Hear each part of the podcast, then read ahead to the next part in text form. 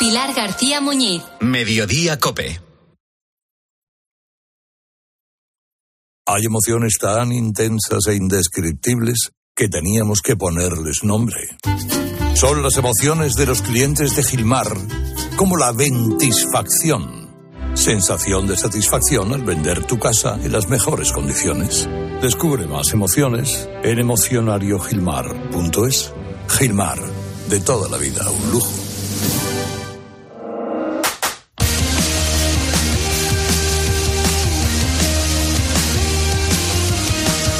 José Luis Corrochano.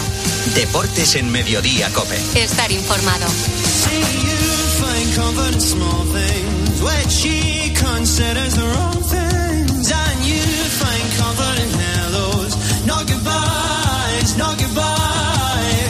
A partir de las tres y media, para los muy cafeteros, seguimos en el 106.3. Ahora el gran Pedro Martín, reto Pedrito. Hola Pedro, ¿qué tal? Buenas tardes. Buenas tardes otra vez, Corrochano. ¿cómo Viendo el doble enfrentamiento hispano-italiano, Atlético y Barcelona contra Inter y Nápoles, estamos buscando un club italiano. Van a estar guay los dos partiditos, ¿eh? Sí, sí, son buenos partidos los dos. Están bien. Pues sí, un club italiano, eh, un club italiano en el que jugó una de las grandes leyendas del fútbol italiano. Esa es la pista que dimos ayer. Y la pista que te voy a dar hoy es muy buena pista, pero hay que estar un poco enteradillo de la cosa, ¿eh? Ahora mismo lo entrena, lo entrena un jugador, eh, un, un- un- una- un entrenador que en su momento como jugador disputó la Liga de Campeones con el Liverpool de Benítez. Vaya pista, ¿eh? Es para, para muy cafeteros, ¿eh? Esa Sí, muy- para panenquitas. Para panenquitas, sí, muy cafeteros. Sí, pero vamos, si tienes un poco de idea, la vas a sacar rápido. Bueno, perfecto, pues esa es la segunda pista de Pedro Martín en la búsqueda de un club italiano. Pedro, te esperamos hoy, 8.30, con un partidazo, el Inter Atlético de Madrid. Y con Kovacs, el rumano de árbitro. Sí, señor, un abrazo, ¿eh? Chao. Hasta luego. Producto del partidazo, la conversación anoche sobre lo que va a pasar en el Inter Atlético de Madrid. Me parece la alineación más defensiva de la temporada. Solo juega un delantero que es Grisman y mete a un central de carrilero. O sea, cuatro defensas con Nahuel Molina cinco, cinco defensas, cuatro centrocampistas y un delantero. Creo que es la, la- la alineación más, más defensiva de toda la temporada. Porque ha dicho Reinildo Carrilero, ¿no, Antonio? Claro. Sí, Re- Reinildo en el carril. Pero digo, si normalmente juega con dos delanteros y mañana juega con uno, yo no Pero es que juega, hacer normalmente defensivo. juega con Lino, que es un extremo de carrilero, y va a jugar con un central de Claro, lateral. claro. Por eso es la más defensiva Bueno, para mí. ¿eh? es lateral también, es carril, lo que pasa es que Sí, pero no es Samulino. Yo creo que las palabras de Griezmann cuando salió el sorteo de la gente no se va a divertir son un poco premonitorias y viendo la alineación que nos cuenta Antoñito, yo creo que el Atleti va a salir claramente a defender.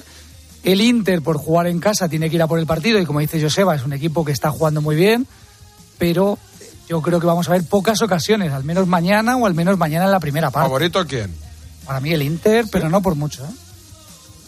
Yo no lo tengo. Hombre, está siendo más regular el Inter y está defendiendo mejor que el Atleti, pero yo en estos partidos tengo mucha fe al Atlético de Madrid. Y más en un partido como mañana en el que se recupera, se recupera ese espíritu verdadero de Simeone, que se ha perdido un poquito este año, que está encajando muchos goles, pero hoy es el típico día que, que espera un Atleti de verdad. Me da igual que quite un delantero, que ponga a Marcos allí, que ya demostró otro día en el Metropolitano que Marcos menos de portero te rinde de todo. O sea, es Claro, un futbolista eh. que aparece bien al espacio, que tiene gol y que te puede dar buen rendimiento en Milán. Es que el hecho de que juegue Marcos Llorente, como vimos el otro día contra Las Palmas, no significa que va a ser defensivo, porque si lleva la presión alta a la salida del rival, incordia, incomoda y atasca con esa presión que hace Llorente y también hace eh, Griezmann, a mí me parece que no es un planteamiento ultra defensivo. Yo cuando salió el sorteo me pareció la eliminatoria más igualada de todas. Lo dijimos aquí, ¿eh? Yo creo que dije Sí, me acuerdo. 50-50 o 51-49, pero creo de que... esto vamos a seguir hablando. Esto es un aperitivo del Inter Atlético de Madrid. Ahora la encuesta en arroba Deportes Cope que pregunta lo siguiente, Daniel Asenjo. Preguntamos, corro por Kylian Mbappé Hombre. y si debe ser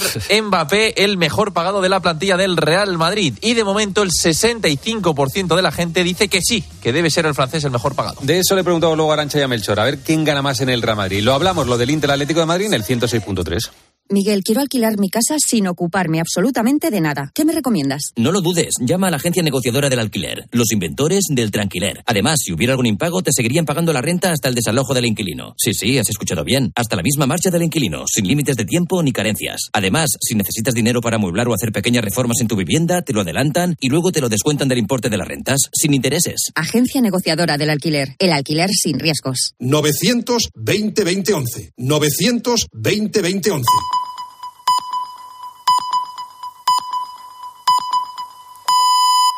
Son las tres y media, las dos y media en Canarias.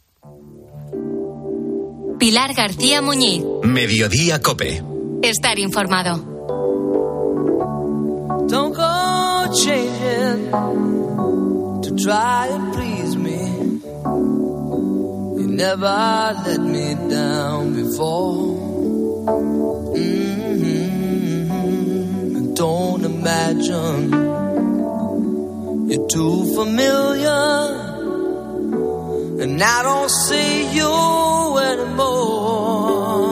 Han hecho una fiesta de cumpleaños súper bonita con todos sus compañeros de residencia allí con ella, con su tarta, sus velas, con unos globos de fin cumpleaños y la verdad que se lo ha pasado muy bien y estaba muy feliz, sobre todo porque nos ha visto, faltaba parte de la familia, pero, pero sí que los que hemos ido pues la verdad que le, le hemos alegrado mucho. Es David Hermoso, uno de los nietos de Araceli, Araceli Hidalgo, de la residencia de mayores Los Olmos de Guadalajara. ¿Te acuerdas de ella? Seguro que sí, Araceli, que nunca se había enfrentado pues a una situación eh, como la que tuvo aquel día, el 27 de diciembre de 2020. Se convirtió en la primera persona en España en recibir la vacuna contra el coronavirus. Bueno, pues hoy, hoy Araceli vuelve a ser protagonista porque cumple 100 años. Y no ha parado de recibir felicitaciones, entre ellas la de Emiliano García Paje, presidente de Castilla-La Mancha. En sus redes ha difundido un vídeo homenaje en el que recordaba cómo se convirtió en faro de esperanza para todos. Ella fue un símbolo de esperanza frente al COVID y de confianza en la ciencia. Hoy sigue siendo un ejemplo de optimismo e ilusión. Felicidades, Araceli. 100 años cumple hoy Araceli Hidalgo, una mujer que nació en Guadix, en Granada, que ha vivido desde una guerra civil hasta una pandemia y que hasta la fecha no ha perdido nada de memoria. Pues Araceli está mejor que yo. eh, tiene las, las, piernas, le cuesta andar y tal, por por la edad es normal que, que ya eh, pues le, le, funcionan un poco peor, pero de cabeza y de todo está súper bien. O sea, de hecho es que hemos estado hablando un ratito y recordábamos así cosas y ella me recordaba a mí cosas que nos habían pasado de pequeños que algunas yo ni me acordaba. Desde aquí también queremos felicitar a Araceli en su cumpleaños número 100 y que vengan muchos más. Said I love you. That's forever. This I promise from the heart. I couldn't love you any better. I love you just the way you are. Pilar García Muñiz. Mediodía Cope. Estar informado.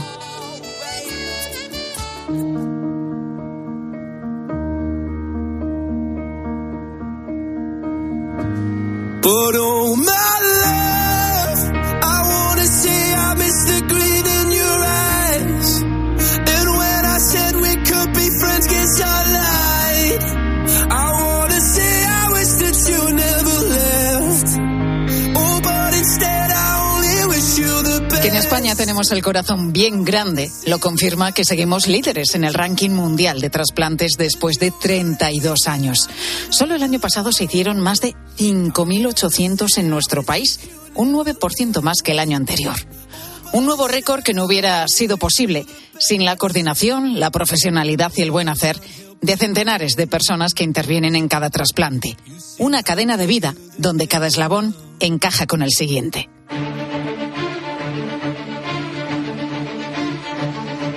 La cadena se inicia con la donación. El año pasado, las familias de 2.300 personas fallecidas decidieron donar sus órganos y también 400 personas vivas. Una de ellas fue María Asunción Gómez. Donó un riñón a su marido. Tienen que hacer un estudio para ver la compatibilidad que hay. Es ahí cuando yo digo que empiecen el estudio conmigo para ver si es posible que sea compatible y entonces donarle yo mi riñón. A partir de ahí nos dicen que ha sido una pasada la compatibilidad que tenemos, que probablemente si se le hacen a cualquiera de su familia no hubieran tenido tanto. El caso de María Asunción fue el de un trasplante renal, que es el más común de todos, pero en España se realizan cada día otros muchos trasplantes. de hígado, córnea, pulmón, intestino y, por supuesto, también de corazón.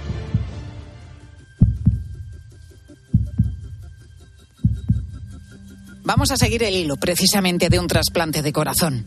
La maquinaria se suele poner en marcha en una consulta como la que el doctor Diego Rangel tiene en el Hospital Virgen del Rocío de Sevilla. Los pacientes que tienen insuficiencia cardíaca a lo largo de su evolución, algunos de ellos, un porcentaje que se considera en torno al 7 al 10%, evolucionan en una forma grave que lo que se llama insuficiencia cardíaca avanzada, que son los pacientes, digamos, que se consideran candidatos a evaluación para el trasplante cardíaco. En ese momento el paciente se convierte en candidato a un trasplante.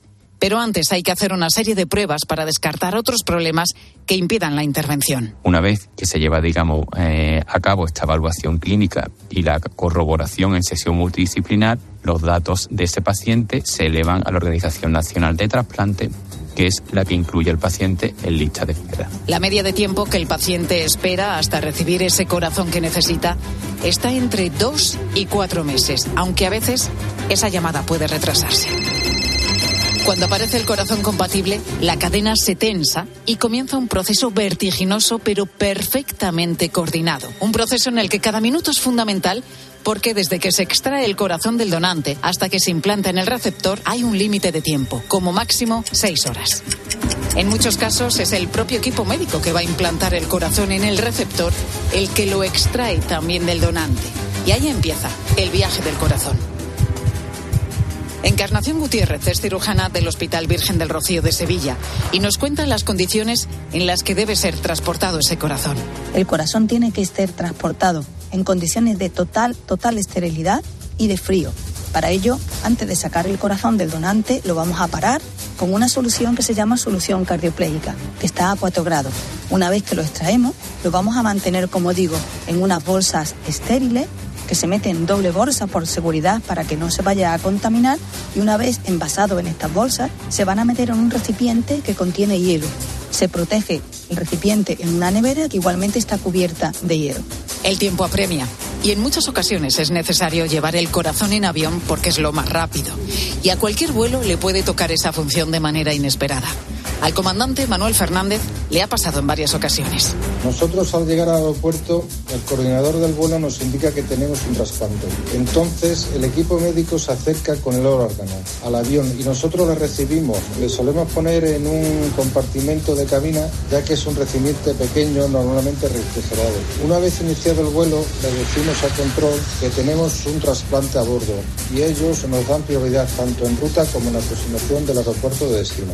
Desde que el equipo médico deposita el órgano en el avión, es el comandante el que se responsabiliza de su custodia. Esos vuelos que transportan órganos tienen absoluta prioridad. Susana Romero es controladora aérea y nos habla de los protocolos que tienen establecidos los aeropuertos para este tipo de casos. Es un trabajo en, equi en equipo del cual estamos muy orgullosos de formar parte de en ese eslabón, en esa cadena eh, solidaria. Nuestro trabajo sería facilitar y recortar la ruta de esas ambulancias que surcan los cielos de un lado a otro. Eh, evidentemente son aviones que tienen prioridad. Es muy importante, el tiempo es algo fundamental que, que, que va contra reloj en muchas ocasiones y nuestra función pues es eso, darles prioridad absoluta, recortando las rutas, yendo lo más directo posible y dando prioridad a la hora de, de llegar para, para que el órgano llegue lo antes posible. Ese avión podrá aterrizar en una zona habilitada en el aeropuerto de destino. Allí estará esperando el equipo médico que se hará cargo del transporte del corazón del aeropuerto al hospital. Un transporte que se hace en una ambulancia que en todo momento va escoltada por la policía para, si fuera necesario, saltarse semáforos y atascos. El agente Carlos Castro ha participado en uno de estos protocolos. Seguramente los oyentes habrán podido observar, pues cuando caminan por Madrid o conducen su vehículo, habrán podido observar pues una caravana de ambulancias que va precedida de motos de policía municipal. Son motoristas de la Comisaría de Servicios Especiales, son motoristas que tienen como cometido hacer escolta de personalidades y otros servicios entre los que se encuentra el acompañamiento a estas caravanas de SAMUR. No hay tiempo que perder, pero hay que ser muy prudente al volante y evitar frenazos, acelerones o volantazos que pudieran dañar el corazón. Ya en el hospital comienza la operación en la que están cirujanos como Alejandro Atsuar, también del Hospital Virgen del Rocío. La parte meramente técnica es algo que con experiencia en cierto modo es controlable. Realmente yo consideraría lo más complejo del trasplante la gestión de los tiempos. Habré estado en trasplantes de apenas dos horas y media de duración y en otros de más de 10 horas. Diría que en un caso típico, trasplantando a un paciente no intervenido previamente y con buenos datos hemodinámicos, a priori el trasplante podrá durar unas 3 horas, poco más o menos. Ahí radica para mí la verdadera dificultad del trasplante, no en la parte técnica. El año pasado se realizaron 325 de estos trasplantes en nuestro país. Un trasplante que, según datos de la Fundación Española del Corazón, tiene una tasa de éxito del 85%.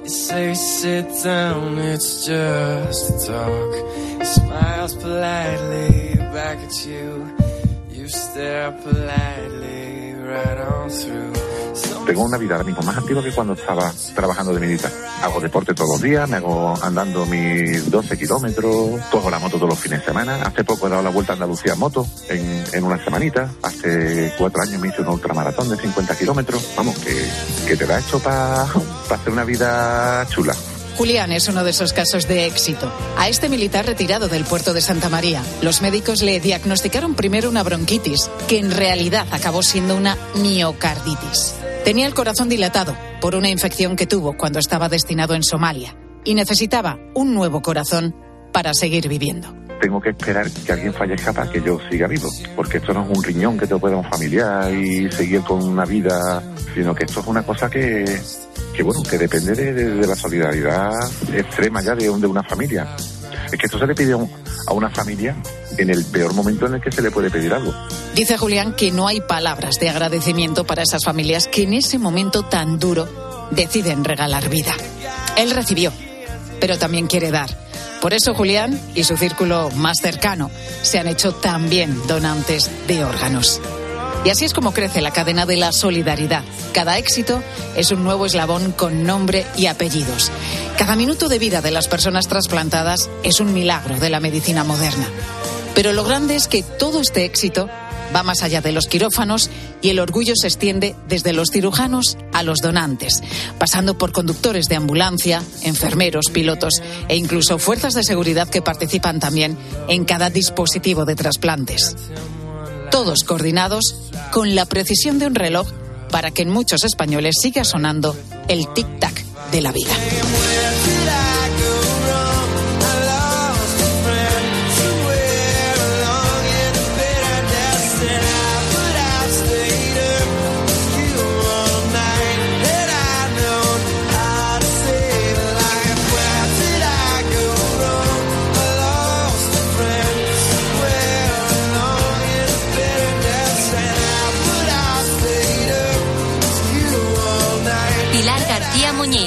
Mediodía Cope. Estar informado.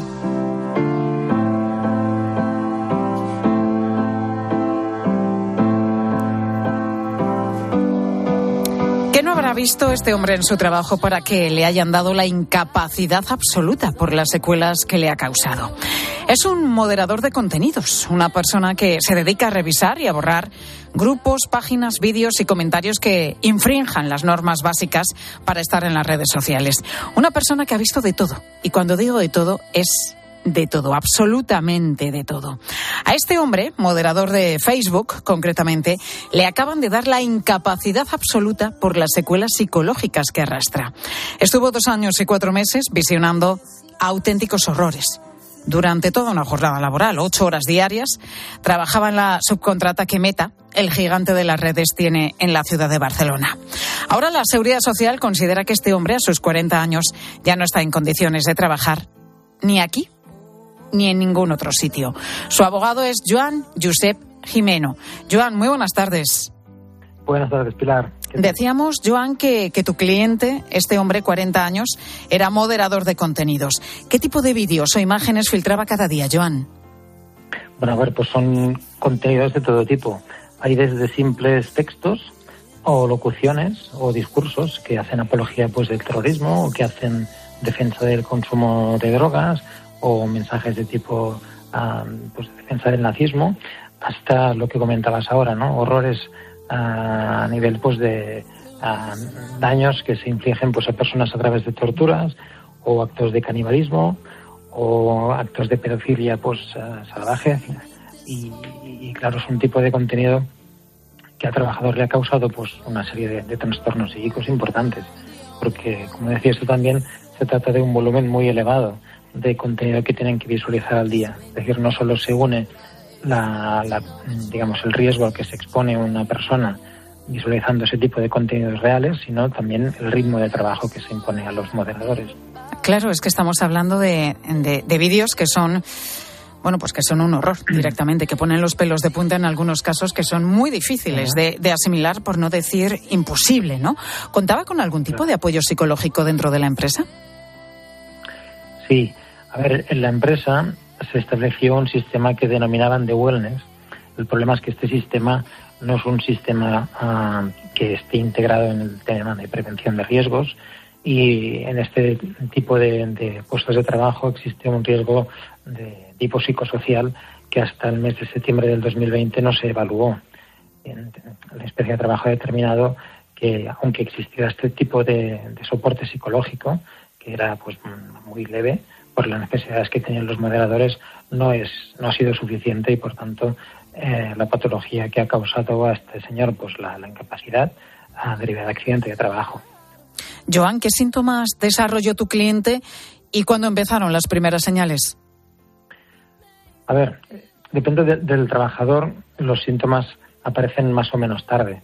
En este supuesto, pues al cabo de, de unos meses de trabajar ya empezó a sentir pues algunas molestias, Uh, pues básicamente es conciliar el sueño, trastornos a nivel pues, de, alimentación, ¿no? dificultad para comer, nerviosismo, estrés y poco a poco pues fueron incrementando los síntomas hasta convertirse en una situación que, bueno, como resuelve el es incapacitante, ¿no? Ahora la Seguridad Social, como destacábamos hace un momento, considera que no está en condiciones de trabajar ni de moderador de contenidos, desde luego, ni de ninguna otra cosa. ¿Cómo se encuentra a día de hoy? Bueno, a ver, lo que es la fase crítica evidentemente está superada. Al ser una, no, no, es una cuestión de tipo endógeno, sino que deriva de un factor externo, con lo cual a través de tratamiento y fuera del lugar donde se produce pues la situación de conflicto, el trabajador va mejorando. Lo que pasa es que todavía no está ni mucho menos en condiciones no de trabajar, sino de llevar una vida normal. Bueno, Pasará es que... tiempo todavía pues de, de terapia y seguramente seguir con, con la medicación será eh, lo que tú dices, ¿no? La, medicación lo que le va a ayudar, pero esto es eh, a largo plazo, desde luego, y toda esa terapia que tiene que continuar con ella durante, durante tiempo. Esta resolución supone un antes y un después para este tipo de, de empresas porque este no es un caso aislado. En esta subcontrata de Meta hay muchos más afectados, muchos trabajadores en una situación similar. Claro. A ver, lo novedoso de este caso no, no es la consideración del estrés postraumático como causa invalidante, sino que lo es el hecho de que lo padezca un trabajador de redes sociales, porque este tipo de, de trastornos es uh, más habitual en, personas que tienen empleos relacionados, pues, por ejemplo, con fuerzas y cuerpos de seguridad, ¿no? que tienen un, un trabajo pues, en el que hay riesgo para, para su vida y sin, sin integridad. ¿no? Lo novedoso del caso es esto, es que afecta a un trabajador de redes sociales. Antes y un después para estas empresas lo veremos más adelante, porque por ahora es una resolución administrativa que la empresa ha impugnado y hasta que no haya una sentencia firme uh -huh. no sabremos hasta qué alcance tiene. Pero desde luego da que pensar y es para reflexionar y, y bueno, nos hace pensar también, sí. ¿no? Sobre todo lo que circula por las redes sociales y sobre el duro trabajo que tienen ahora mismo, pues con todos estos contenidos los moderadores de, de contenidos.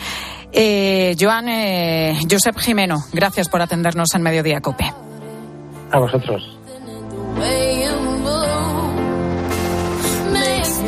De la dureza precisamente de este tipo de trabajo ya nos habló Ryan Harwick, que también trabajó durante dos años para otra subcontrata de Meta como moderador de contenidos, en este caso para Latinoamérica.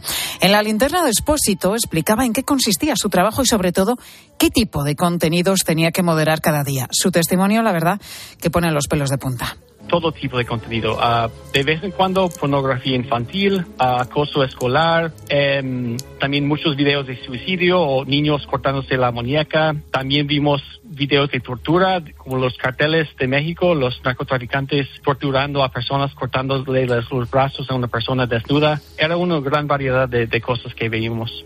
A Ryan lo avisaron antes de formalizar su contrato de algunas de las cosas con las que se podía encontrar, pero dice que la realidad fue muchísimo peor. Cuando me dieron el trabajo, antes de que acepté el trabajo, me explicaron de qué se trataba y me, mostraban ejemplos, pero no, no, uno se, no sé, no hay nada que le puede preparar para eso. Ryan, por suerte, consiguió dejar este trabajo y salir a tiempo. Lo normal es que los trabajadores de este tipo de empresas que se dedican a moderar contenidos abandonen a los pocos meses de empezar o se cojan un- una baja directamente porque esto es inaguantable, que es precisamente lo que le ha sucedido a muchos de los que trabajan para Meta en la ciudad de Barcelona.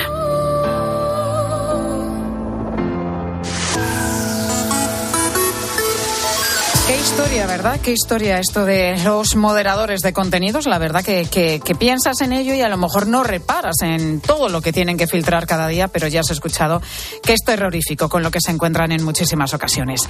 Bueno, hoy estamos a 20 de febrero, es el Día Internacional del Gato, que es la segunda mascota más frecuente que tenemos en nuestro país después de los perros. Y sobre esto te preguntábamos hoy. Eh, Aquí en mediodía, si tienes algún gato en casa, ¿de qué raza? ¿Cuántos años llevas con, con él? ¿Y qué significa para, para ti? ¿Qué nos han dicho los oyentes? Ángel Correas, buenas tardes. ¿Qué tal, Pilar? Muy buenas tardes. Bueno, Ollane tiene un perro de 10 años y además tiene un gato de 3 añitos en casa. Dice que ya siempre ha sido de perros, pero que ahora, bueno, pues le ha dado por combinar esa experiencia, en principio, como el agua del aceite, de tener un gatito y también un perrito.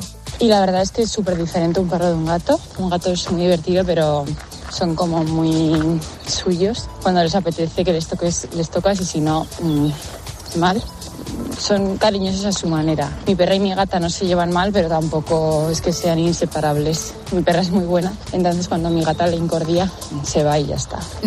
Pasa del gato, por si acaso. Básicamente. Es que no sé si es un poco leyenda urbana, ¿no? Lo de los perros y gatos, porque al final yo he escuchado muchos testimonios como el de el de Ollane, gente que tiene perros y gatos en casa y se llevan perfectamente, Yo o bueno, creo. se ignoran, pero que no están a la gresca todo el día. Estamos hablando de animales y por lo tanto estamos hablando de eh, animales que de- tienen, digamos, una dependencia a la hora de mantener su territorio. Que si no se incordan, incordian demasiado y llevan mucho tiempo viviendo juntos, se pueden tolerar. Pero eso de que no se persigan, no me lo acabo de creer. O sea, yo creo que el gato siempre vigila. animales, ¿eh? No sé, yo, es que, bueno, pero un poco de sentido común, ¿no? El, eh, los perros son perros y los gatos son gatos. Hombre. Y se toleran, pero hasta ahí. Bueno, más oyentes. Bueno, Tony nos cuenta que, que sí que conoce a un gato que vive en su urbanización y dice que son 17 vecinos y el menino en cuestión que conoce a todo el mundo. Anda. Igual está en un sitio que en otro y como le dan comedica. El otro día estaba en la casa de la vecina de al lado, que toca el piano. En otra estuvo en casa de una, enfermera, que conozco yo también. Pero como sabe que, que le damos comida, lo mantenemos entre todos los vecinos. Porque es un gato callejero que alguien ha abandonado y, lo, y entre todos. Y como tiene terreno, tiene jardín por todos lados, pues va, va saltando de, de un bungalow a otro. Claro, ahí está el truco, Tony, que es que le vais alimentando entre todos los vecinos. Por eso os conoce a todos, porque dice, hoy me paso por esta casa a ver qué cae por aquí, hoy me paso por la otra, hoy me voy al, al séptimo, mañana al quinto. Esa es la mejor forma de ganarse un gato a cualquier animal y a muchas personas, ¿eh? el estómago, empezando por ahí, por, por darles un- una buena comida, un buen puchero. Bueno, Juan Carlos tiene un perro, dice que es un pastor alemán y también llegó a convivir con un gato. La verdad que hasta hace tres o cuatro años convivía también con un gato siamés que teníamos aquí en casa. Y a mí me da igual, gatos y perros. La verdad que los animales siempre dan compañía y si te puedes hacer responsable con ellos y tienes tiempo para dedicarle y espacio, pues siempre son una, una alegría. Sí, es verdad que hacen muchísima compañía. Yo no soy muy de gatos, ¿eh? También te digo, me dan como un poco de... Eh, sí, sí, voy a una casa donde hay gatos y estoy todo el rato pendiente del gato. Digo, a ver si me va a bufar, a arañar o algo por el estilo. Y con los perros no, los perros me encantan y no me dan miedo. Pero los gatos como que desconfío de ellos, no sé. Sí, a mí me gustan todos los bichos en general, pero eh, los gatos sí que sí que me gustan mucho. Yo tuve uno en su día y, y la verdad es que le tuve bastante, bastante cariño. Bueno, Isabel adora a los gatos y a los perros también. Isabel le gusta todo. Una vez me dejaron un perro para cuidar, lo estuve cuidando durante un mes. Se llamaba Nani, hasta que la dueña vino a buscarlo y se lo tuvo que llevar. Después me dejaron un mes un gato. Vino la dueña a buscarlo, me puse a llorar y como me puse a llorar me lo dejó dos semanas más. Cuando se lo llevó seguía llorando hasta que me compré mi gato. Mi gato persa, se llama Cha y es mi gran amor. Un gato persa, qué bonito, ¿eh? Que son tan bonitos. Bueno, Isabel, fíjate las dos experiencias que ha tenido. Cuidadoras de perros y de gatos y al final, bueno, pues eso, tuvo su propio gato. Gracias, Correas. Venga. Eh, Pilar Cisneros, muy buenas tardes. Hola, ¿qué tal, Pilar? Buenas tardes. ¿Qué nos vais a contar en la tarde de COPE? Pues las pruebas de la EBAU, la antigua selectividad, son iguales para todos. No, porque depende de cada comunidad autónoma. ¿Y cómo afecta esto a los jóvenes estudiantes que se juegan su futuro con esa nota que les va a permitir estudiar lo que quieren y donde quieren? Bueno, pues eh, de eso vamos a hablar hoy en la tarde. Si debería haber una EBAU común igual para todos. Lo hacemos con los propios estudiantes. Esto me interesa, que yo este año tengo al mochuelo, que tengo al mochuelo que se examina de la selectividad. bueno, lo voy a pasar peor que cuando me examiné yo, no te digo más. Seguramente. Os escuchamos enseguida, compañera Pilar Cisneros y Fernando de Aro, en la tarde de COPE.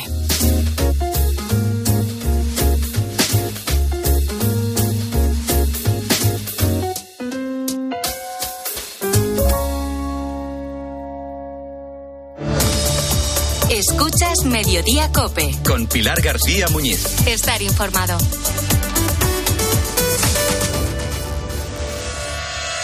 Sobre la erupción del Vesubio del año 79 después de Cristo, que sepultó, entre otras cosas, otra impresionante biblioteca de papiro. Era de Pisón, que es el suegro de Julio César, nada menos. Él tenía una villa en Herculano, al lado de Pompeya. Cuando fue descubierta, bajo 30 metros de lava petrificada, lo que encontraron fue una biblioteca privada alucinante. Salieron Los martes a las once y media de la mañana, Javier Sierra en Herrera en Cope. Alucina.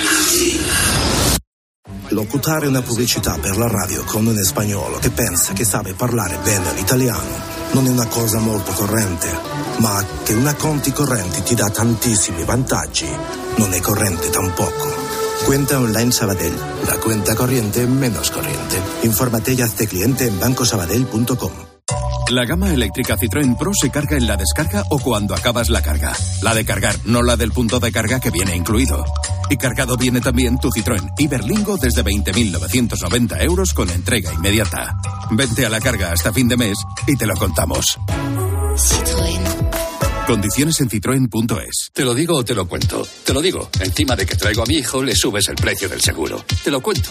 Yo me lo llevo a la mutua. Vente a la mutua con cualquiera de tus seguros. Te bajamos su precio, sea cual sea. Llama al 91 555 5555. 91 555 5555. Te lo digo o te lo cuento. Vente a la mutua. Condiciones en mutua.es.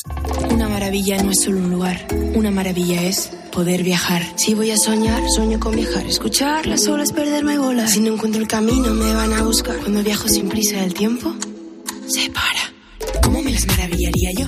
¿Cómo me las maravillaría yo? Maravíllate con hasta 600 euros de regalo en el corte inglés y sin gastos de cancelación. Consulta condiciones. Reserva ya tu gran viaje y maravíllate con viajes el corte inglés. ¿Cómo me las maravillaría yo? ¿Cómo te las maravillarías? Escuchas Cope. Y recuerda, la mejor experiencia y el mejor sonido solo los encuentras en cope.es y en la aplicación móvil. Descárgatela. Mirad, chicos, os presento. Este es mi tío Ángel. Bueno, su tío, su tío. Soy como su padre en realidad. No, tío, eres mi tío. Pero soy como tu padre. A ver, si te he querido como un padre. Soy más que tu tío. Soy como tu padre. Sí, sí, tu padre. Vamos, tu padre. Bueno, pues eres mi padre. Por 17 millones de euros uno se hace padre de quien sea. Ya está a la venta el cupón del Extra Día del Padre de la ONCE. El 19 de marzo, 17 millones de euros. Extra Día del Padre de la ONCE. Ahora cualquiera quiere ser padre. A todos los que jugáis a la 11, bien jugado. Juega responsablemente y solo si eres mayor de edad. ¿Sabes lo que se lleva? Se llevan los rebozados sin, sin huevo. Con Yolanda, claro. Solo con Yolanda la merluza, la tempura, los calamares, todos los rebozados salen crujientes y tiernos. Y todo sin huevo. Por eso con Yolanda, rebozar sin huevo está de moda. Yo, Yolanda, es lo que se lleva. En la sección de harinas de tu súper. Nos encontrarás en todas las redes sociales. Locutar un anuncio, un anuncio de radio, manteniendo el tipo mientras un señor que no conoces de nada te lanza cuchillos, no es corriente. Como tampoco es corriente que una cuenta corriente te dé tantas ventajas. Cuenta online Sabadell. La cuenta corriente menos corriente. Infórmate y hazte cliente en bancosabadell.com. ¿Crees que al final del día es difícil descubrir algo nuevo? ¿Los robots y la inteligencia artificial nos van a quitar o nos van a dar trabajo? La verdad es que yo creo sinceramente que las dos cosas. ¿eh? Casi todos los expertos yo creo que coinciden en que el año pasado, en el 2023, se produjo un punto de inflexión tanto en el desarrollo de estas tecnologías como en su uso público. O sea, de hecho, como se suele decir, se ha democratizado. Escucha a Ángel Expósito de lunes a viernes de 7 de la tarde a 11 y media de la noche. En la linterna de Cope.